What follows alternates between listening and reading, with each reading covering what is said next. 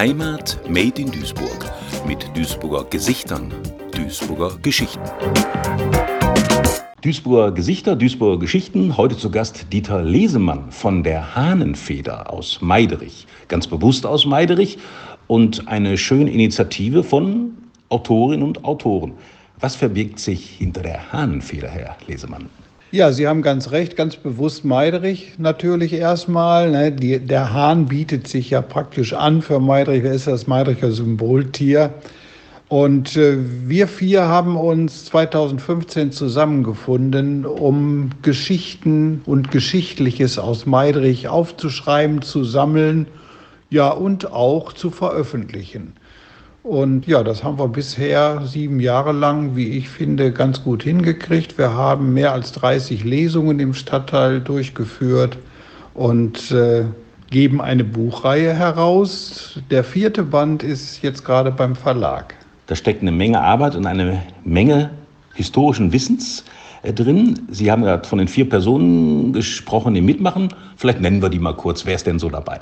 Ja, das ist so erstmal wäre da Werner Meistrack zu nennen, äh, ein Meidricher Urgestein, der vielen Meidrichern auch äh, wahrscheinlich als bunter Hund bekannt ist, äh, der bei vielen Veranstaltungen mitgewirkt und auch sie initiiert hat. Dann Friedel Lubitz, ehemaliger Lehrer in Meiderich, auch an der Geschichte des Stadtteils sehr interessiert. Helmut Wilmeroth ist der Dritte im Bunde der viele Jahre hier in Meidrich auf dem Bezirksamt für Schule, Sport, Kultur tätig war. Das war sein Bereich und der über einen unglaublichen Schatz von äh, Anekdoten zum Stadtteil verfügt. Ja, der vierte im Bunde war ich dann selber, angeregt durch einen guten Geschichtslehrer während meiner eigenen Schulzeit, habe ich früh äh, zum Interesse an der Geschichte des Stadtteils gefunden und auch am Schreiben. Ich muss äh, dazu sagen, Friedel Lubitz, unser Gründungsmitglied, ist leider am 30. Juni dieses Jahres verstorben. Da fehlte dem Hahn dann plötzlich eine Feder. Aber wir haben glücklicherweise im Stadtteil jemanden gefunden, Helmut Kopmann, auch ein Urmeidricher, der Spaß am Schreiben hat und der auch schon zusammen mit uns gelesen hat. Das Schreiben begeistert Sie. Sie waren ja auch im Schuldienst. Da spricht man sich ja für das Lesen, das Schreiben sicherlich auch aus. Und die Hahnfeder hat ein wunderbares Gedicht, eine Anekdote, Feder und Fass. Worum geht es da? Machen Sie uns doch mal etwas Appetit darauf. Ja, dieses Gedicht, die Feder und das Tintenfass, ist eigentlich ein altes portugiesisches Gedicht aus der Feder einer portugiesischen Adligen die um 1800 gelebt hat. Und Friedel Lubitz, der immer so ein bisschen Portugal-affin war, hat äh, dieses Gedicht äh, ins Deutsche übersetzt. Und dann haben wir festgestellt, das ist eigentlich vom Inhalt her geeignet, um es auf die Hahnenfedersituation äh, ein bisschen umzuschreiben.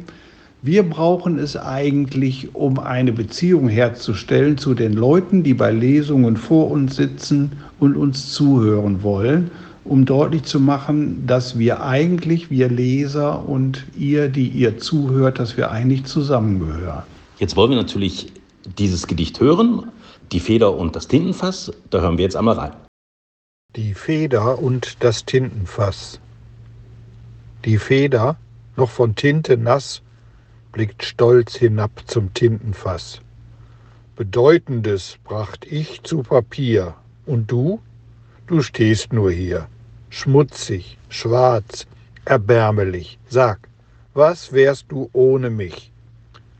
Das Geschmähte neiget sich zur Seit, herausfließt schwarze Flüssigkeit und macht, so wollte es das Fass, Pult und Stubenboden nass indem es fällt, da ruft es noch, nun schreibe doch, nun schreibe doch. Nun wurde der Feder plötzlich klar, ohn Tintenfass sie gar nichts war. Der Vernunft galt nun ihr Dank. Von Arroganz war ich ganz krank, erkannte nicht, was wirklich war. Fass und Feder sind ein Paar. Die Hahnenfeder will Geschichten schreiben, damit sie in Erinnerung bleiben. So stellt sich dann für viele dar, wie es früher mal in Meidrich war. Doch wem nützt, was aus der Feder fließt, wenn's niemand höret oder liest? Mit dem Schreiber und dem Publikum ist's wie bei Fass und Feder drum. Sie gehören zusammen, sind ein Paar. Der eine ist für den anderen da. So wird's für beide zum Gewinn. So ergeben die Geschichten Sinn. Die Feder und das Tintenfass, eine schöne, anregende Geschichte. Es ist aber auch nur eine. Sie haben viele im Petto von der Hahnenfeder hier in Duisburg-Meiderich. Was haben wir hier im Podcast Duisburg Gesichter, Duisburg Geschichten in nächster Zeit für Episoden zu erwarten? Worum drehen die sich? Ja, in der Tat. Im Laufe der Jahre sind es viele Geschichten geworden.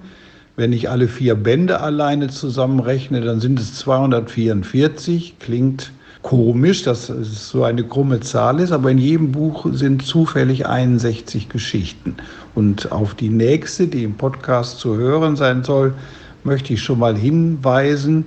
Die soll heißen Nächster Halt Schiefbahn.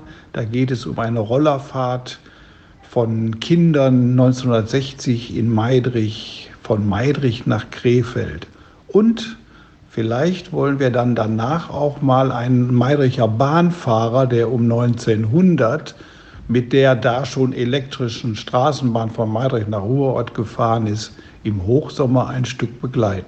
Herzlichen Dank für diesen Ausblick an Dieter Lesemann im Rahmen unseres Projektes Duisburger Gesichter, Duisburg Geschichten. Sagen wir mal heute Meidericher Gesichter und Meidericher Geschichten. Vielen Dank. Heimat made in Duisburg mit Duisburger Gesichtern, Duisburger Geschichten.